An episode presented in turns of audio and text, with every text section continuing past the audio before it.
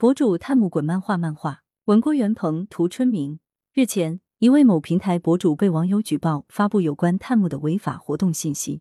随后，被举报者在微博回应称，愿意回应质疑，还称会去当地派出所说明情况。此外，由于这位博主多次出现在山东部分地市进行探墓活动，山东省文化和旅游厅文保处也已经从各个平台接到网友的举报，目前正在针对此事进行调查。三月十四日，检察日报，眼下的直播平台什么都可以探视，有探店的，有探墓的，有探隐私的，有探色情的。具体到这次的直播探墓事件，无疑还是流量为王的病症。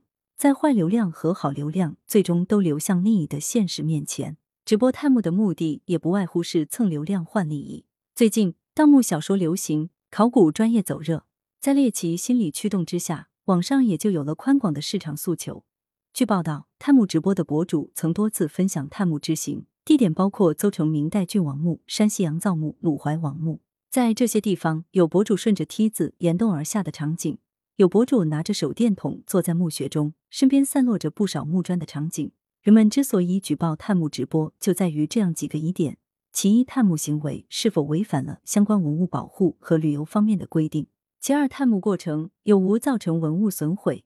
事实上，对于直播的管理，有关部门也一次次出台了制约的规矩，换了约束的红线。而问题是，有的直播病仅靠吃药打针是不行的。对胡乱直播的博主，不能只是查封账号或责令下架，而要继之以法律的手段严惩。